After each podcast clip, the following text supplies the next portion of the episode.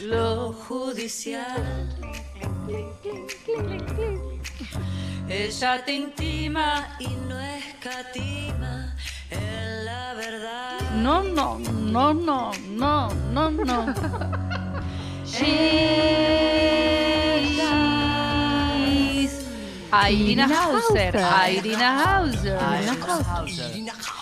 Muy buenos días, señorita Irina Hauser. Le pido disculpas, la señorita Lula Mangón está traduciendo, doblando al inglés Para todas los las que versiones. tienen viernes 13 se lo Le traduce. beboteó su canción.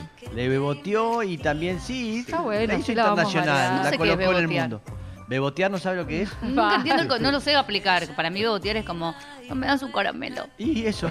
Ah, pero no lo beboteé, lo canté en inglés.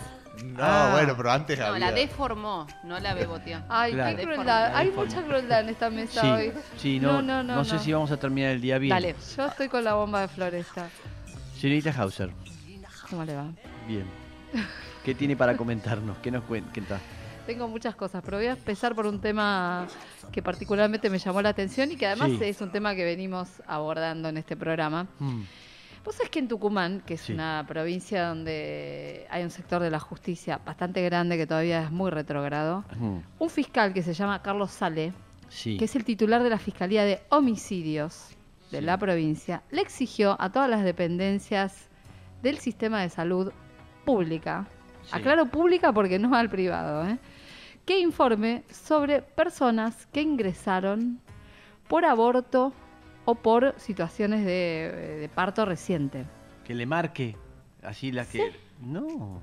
Márqueme quién abortó. ¿Quién No. tuvo un parto reciente? Las- 2022. 2022. Sí. Con ley IBE vigente. Sí. con todos los avances que hemos tenido. Esto Sí. pasa en la provincia de Tucumán, la misma provincia, hay que Mm. decirlo, Sí. donde eh, Belén estuvo presa dos años por un aborto espontáneo, Sí. Pero eso fue antes, ¿no? Creíamos Mm. que algo había, había cambiado, pero no, esta situación se está dando eh, ahora en Tucumán. Mira, justamente para hablar de este tema tenemos en línea a la doctora Soledad Deza, eh, de la organización Mujeres por Mujeres. Buenos días, Soledad, ¿cómo estás? Hola, ¿cómo estás, Mex? Gracias por este espacio. No, no, gracias a vos. Me- Me estoy enterando ahí todo lo que está contando Irina, de este Carlos Sale, eh, que tomó. ¿Qué, qué, qué hizo? ¿Cómo, qué, ¿Cómo puede hacer eso? ¿Cómo, este, qué raro todo esto que está ¿Cómo pasando? puede? Bueno, en realidad no puede hacerlo, ¿no? No Sí. debe hacerlo. Y lo hacen porque, bueno, tiene el poder de hacerlo, que es lo que es importante de señalar. Mm, Hay un hallazgo fetal en una calle, se encuentran restos fetales.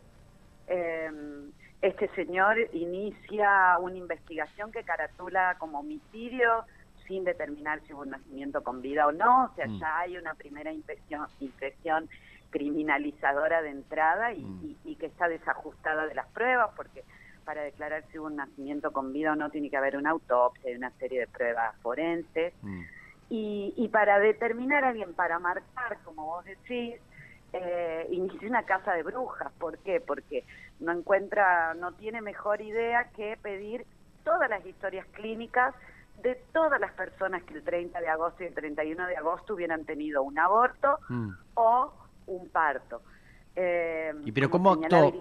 Pero, perdón, Sí. Soledad, ¿cómo, ¿cómo actúa a partir de, de estar pidiendo eso a cada uno de los que hicieron un aborto, cada de las chicas, este, que, que fue y las, las, este, le- la, la Libra un citó? ¿Qué hizo? libra un oficio y le pide al CIPROSA, que es el Sistema Provincial de Salud, quien centraliza toda la atención clínica pública, que le mande todos las, todas las, eh, los datos clínicos de todas las mujeres de la provincia que eh, pudieran encuadrar No. en la culpable que, que él busca, ¿no? Mm. Eh, Ahora, Soledad, ¿qué bueno, tal? sí. Irina Hauser acá. Hola, Eh, Irina. la historia clínica, por ejemplo, ¿no es algo confidencial? Claro, de, de ahí el repudio, de ahí nuestra denuncia penal por instigación a cometer delitos que, formalizamos contra el fiscal Sales, porque toda la documentación clínica, toda la información clínica registrada por el sistema público y privado de salud es de titularidad exclusiva de las pacientes. ¿Eso qué quiere decir? No solo que les pertenece y que el Ministerio Público Fiscal está imposibilitado de valerse de esta información para criminalizar, sino que además el sistema de salud está obligado a no proveer, está obligado a guardar secreto de esa información. Entonces, hay ahí como un dúo eh, dinámico que no debiera funcionar, que es el Ministerio Público y el sistema de salud confluyendo en información que es privada y utilizándola ilegalmente para buscar una Sí. persecución punitiva. Ahora, ¿el sistema de salud llegó a proveer esa información? No sabemos, iniciamos un expediente también donde pedimos esa información y, y aún no nos han contestado nada, pero pero bueno, es probable que, que lo haya hecho, ¿no? Recordemos que Tucumán es la provincia donde estuvo presa Belén, Sí. 29 meses por un aborto y también en base a datos de su historia clínica. Mm. Nosotras tenemos una causa que se llama María Magdalena, que es del año 2012 y recién logramos que este año, o sea, 10 años después, inicie una investigación por violación de secreto. O sea, eh, acá la violación de secreto es casi moneda corriente, lamentablemente. ¿Qué, bu- qué- aunque suene por ahí un poco obvia la, la pregunta, quizá no lo es tanto, ¿qué buscan estos señores, varones, además? Yo creo que por un lado tienen un sesgo de clase bien fuerte porque eh, la documentación que piden es al sistema público, o sea, hay un sesgo racista y clasista bastante presente en esa persecución. Mm. Con esto me refiero que son mujeres pobres o de escasos recursos las que ellos identifican como como transgresoras del mandato patriarcal, si se quiere, de maternidad obligatoria y de crimen. Eh, por otro lado, creo que en última instancia lo que buscan es eh, utilizar la herramienta más violenta que tiene el Estado, que es la amenaza de cárcel, eh, para tratar de disuadir eh, la decisión de un aborto o, o para eh, imponer una maternidad forzada en último en último caso, ¿no? Recordemos que es altamente improbable acceder a una defensa feminista, ¿no? Eh, dentro de las defensorías oficiales, entonces son eh, una vez que se las marca, una vez que se las identifica o que se las casa, y es muy probable que tengamos otra Belén. Entonces, Mm. creo que en última instancia hay ahí eh, un sesgo sexista, machista, misógino, pero también clasista, bien importante, ¿no? Ujú. Eh, en líneas generales, además de Tucumán, eh, ¿cómo estás viendo la, el avance en la aplicación de la ley de interrupción voluntaria del embarazo? Yo veo bien, a ver, en paralelo yo te puedo decir que en Tucumán somos la cuarta provincia según los, los números oficiales de interrupciones de embarazo en el país. Se hicieron 4.020, estamos después de eh, provincia de Buenos Aires, Cava y Santa Fe. ¿Qué quiere decir? Que la política funciona. Mm.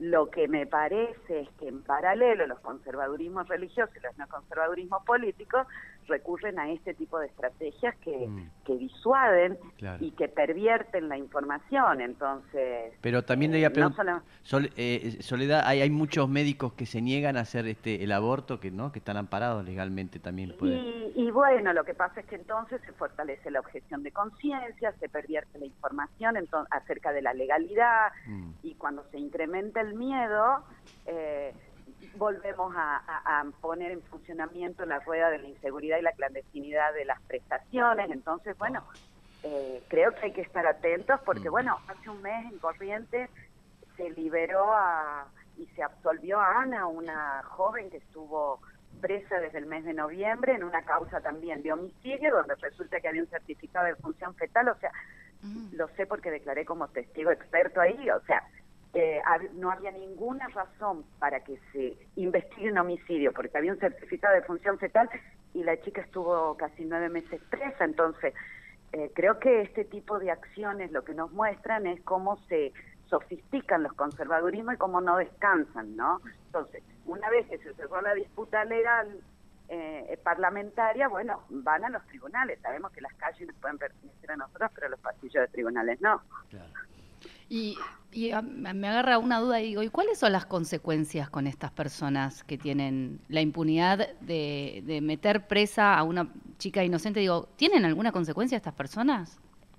Y bueno, por lo menos debiéramos someterlos a los mecanismos constitucionales de revisión de la conducta de los magistrados, que son los jury los juicios en, Mm. los juicios políticos o los juris de enjuiciamiento para magistrados.